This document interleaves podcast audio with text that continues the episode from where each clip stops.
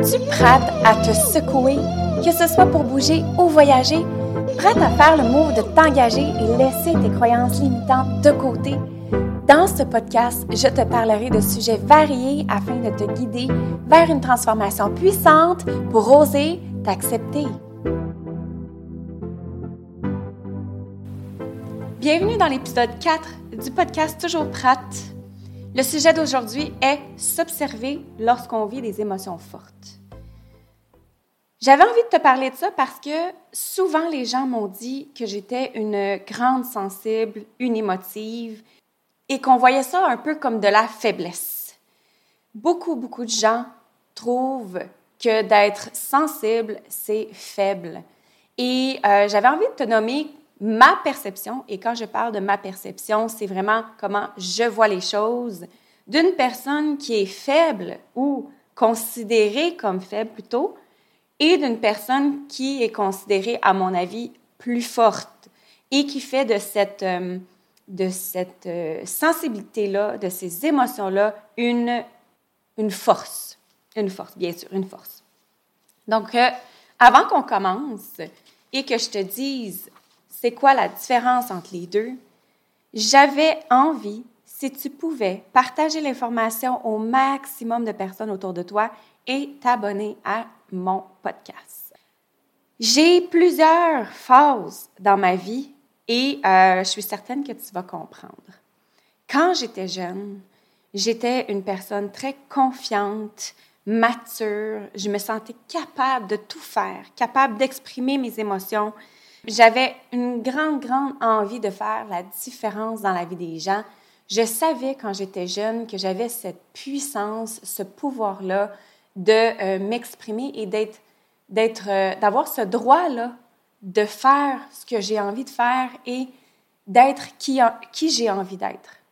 Avec le temps, l'entourage, l'âge, les influences autour de nous, autour de moi, en fait, j'ai commencé à avoir un peu plus de difficultés à partager et connecter cœur à cœur avec mes proches. Bien sûr, parce que, tu sais, quand tu sens que tu as une certaine, un certain magnétisme, que, tu as cette euh, facilité-là avec les gens, que as cette, cette capacité de pouvoir exprimer ce que tu as envie et cette confiance-là qui est inébranlable, un jour, des gens viennent autour de toi et disent des choses qui te font du mal. Et ça a été mon cas d'avoir euh, quelques personnes autour de moi, euh, que ce soit dans le milieu professionnel, dans mon, dans mon couple, que ce soit avec euh, certaines amies ou autres. Bien sûr, j'ai été blessée. Et je suis certaine que tu peux te reconnaître dans, dans ce que je suis en train de t'expliquer. Parce qu'au fil du temps, on a des blessures qui prennent le dessus, on a des traumas qui nous sont, qui sont arrivés, on a du rejet, on a vécu également de l'abandon, l'influence des autres et plusieurs discours négatifs, ce qui fait qu'à un moment donné, ben c'est sûr que tu vas avoir l'impression d'être une moins bonne personne, d'être une moins bonne euh, amie, une moins bonne blonde, puis, c'est sûr, on va, on va le dire en bon québécois, ça rentre dans le dash. J'ai commencé à douter de moi, de mon potentiel, de mes connaissances, de mon bagage. Un petit peu plus tard, à l'adolescence, euh, j'étais moins euh, forte, moins sensible, parce qu'il fallait que je montre ce côté-là de moi qui n'était pas sensible, qui était considéré plutôt comme une faiblesse. Et euh, je ne sais pas si tu te reconnais là-dedans, mais si oui, et que ça te parle et que ça t'a fait vibrer, laisse-moi le savoir dans les commentaires ou viens me jaser en privé, ça va me faire super plaisir. Donc, avec le temps, il y a un manque de confiance, un manque d'amour de soi qui s'est créé en moi et je me sentais jugée. Que les gens n'étaient pas capables de reconnaître ma vraie valeur, que, les, que certaines personnes autour de moi avait de la difficulté euh, à me valoriser. Au travers tout ça, j'ai envie de te dire qu'une des priorités, c'est que ce n'est pas les gens, et j'en ai déjà parlé dans mes podcasts euh, précédents, Ce n'est pas les gens autour de soi qui vont faire une euh, différence dans ta vie, mais c'est plutôt toi-même. Et plus tard, j'ai compris ça. Ça fait quelques années que j'ai compris que la différence qui va m'être apportée à moi-même, c'est moi. C'est moi qui est capable de m'aimer plus. C'est moi qui est capable de m'écouter mieux. C'est moi qui est capable de prendre soin de mon cœur, de ma peau, de ma santé. Il n'y a personne d'autre qui peut le faire aussi, aussi bien que moi je peux le faire. On a toutes des histoires variées, on a toutes des blessures et j'avais envie de te parler également d'un exemple euh, auquel on m'avait donné euh, par le passé et cet exemple-là, je l'ai vraiment aimé. Étant donné qu'on vit toutes, chacune des différentes situations, par exemple, si tu avais une, échelle devant toi de 0 plus 3 d'un côté et de 0 à moins 3 de l'autre côté. OK? Donc, tu es sur une échelle, une échelle, euh, une échelle, hein? on va se dire une échelle. si toi, tu as vécu une enfance avec des parents extraordinaires qui ont pris soin de toi, qui, qui ont eu une belle influence, c'est sûr qu'à quelque part, il y a une blessure que tu as vécue par rapport à ton entourage, que ce soit euh, dans ta famille ou dans ton, ton entourage, il y a toujours quelque chose dans notre vie qui nous blesse, qui nous fait mal, qui nous, qui nous change et on doit s'adapter à ça. Alors, si toi, ton plus tu es dans le plus 3 parce que tu as eu une vie complètement différente de la personne qui vient d'un milieu pauvre, qui n'a pas vraiment de parents présents, euh, qui doit se, se responsabiliser quand même rapidement, ben le plus 3 et le moins 3 est à la même distance que le 0. Donc, pour que la personne du plus 3 puisse être, pour, puisse retrouver son équilibre émotif, il y a quand même trois pas à faire. Et c'est la même chose pour la personne qui vient d'un milieu un peu moins euh, satisfaisant, on va dire, mais qui qui est quand même une grande marge, elle aussi doit faire trois pas pour être dans son équilibre. Trois pas du côté positif, trois pas du côté négatif pour arriver à ton équilibre, donc à ton point zéro. On arrive du même milieu au final. On a le même, les mêmes pas de géant à faire pour arriver à, notre, à une belle gestion d'émotions, à une belle énergie, à un équilibre, à son harmonie, sa propre harmonie. Et ça, c'est important de se le mettre dans la tête. Pas parce que tu as eu une belle enfance ou un, beau milieu autour de toi, c'est sûr qu'il y a des blessures là-dedans quand même. Et là, je parle de blessures et tristesse et d'observer ses émotions, mais quand on observe ses émotions et qu'on on accueille ses émotions, cela ne veut pas dire triste. Cela veut dire seulement prendre conscience de ses émotions. Souvent, c'est qu'on vit une émotion, mais on préfère la swiper et l'effacer rapidement pour justement ne pas avoir à la confronter. C'est ce que j'ai appris avec le temps et le développement que j'ai fait, c'était d'observer de, mes pensées et de ne pas les juger mais de, leur laisser la place à l'intérieur de moi, de leur laisser la place d'être et de vivre. Parce que souvent, c'est ça, ces émotions-là, on les laisse passer et à un moment donné, dans une autre situation, elles reviennent, ces émotions-là, et elles reviennent pas juste en double, mais en quadruple et en centuple. Et à un moment donné, on pète aux frettes. C'est ça qui arrive. Donc, c'est super important d'observer ses émotions et de se laisser cet espace-là pour les accueillir. Tu comprends? La vérité, c'est que j'ai dû faire face à énormément de challenges dans ma vie, mais je suis certaine que toi aussi qui m'écoutes, tu viens d'un même milieu. On a toute une histoire différente, mais les émotions, elles, elles ont leur place et elles ont vécu dans ta jeunesse dans ton adolescence et dans ta phase adulte et elles vont encore être présentes dans ton futur. Donc, super important de leur laisser de la place. Combien de fois par jour tu t'assois et que tu regardes tes émotions? Combien de fois par semaine tu écris pour voir ce que tu écris? C'est-tu juste négatif ou c'est positif également? Est-ce que tu es, est-ce que d'après toi, tu as un discours positif dans ta tête ou c'est uniquement négatif? Parce que ça fait une différence. Le cerveau, lui, il, ne voit pas aucune différence avec tes émotions. Ce que je veux dire par là, c'est que si ton inconscient et ton subconscient parlent à, à ton toi-même d'une façon négative, bien sûr qu'il va penser que tu vis un moment difficile, mais parfois c'est juste une perception. Parfois, on met beaucoup trop d'emphase sur ce que les gens pensent de nous, sur ce que les autres veulent pour nous.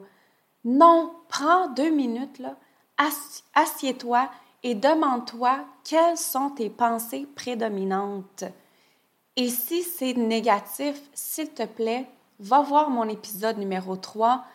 Tu vas pouvoir faire l'exercice sur ton discours intérieur négatif versus ton discours intérieur positif et ça va vraiment aider. Comme je disais au tout début, la différence, selon moi, entre une personne que je considère faible et une personne que je considère forte, je vais te donner des exemples maintenant.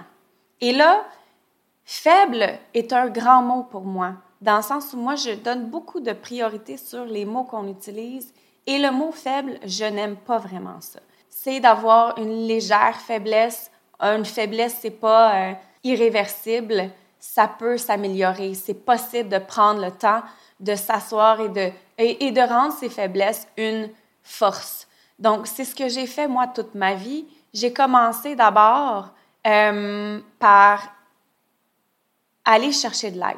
Aller chercher de l'aide depuis que je suis toute jeune, depuis mon adolescence, même voire avant. Quand ça n'allait pas, j'allais chercher de l'aide.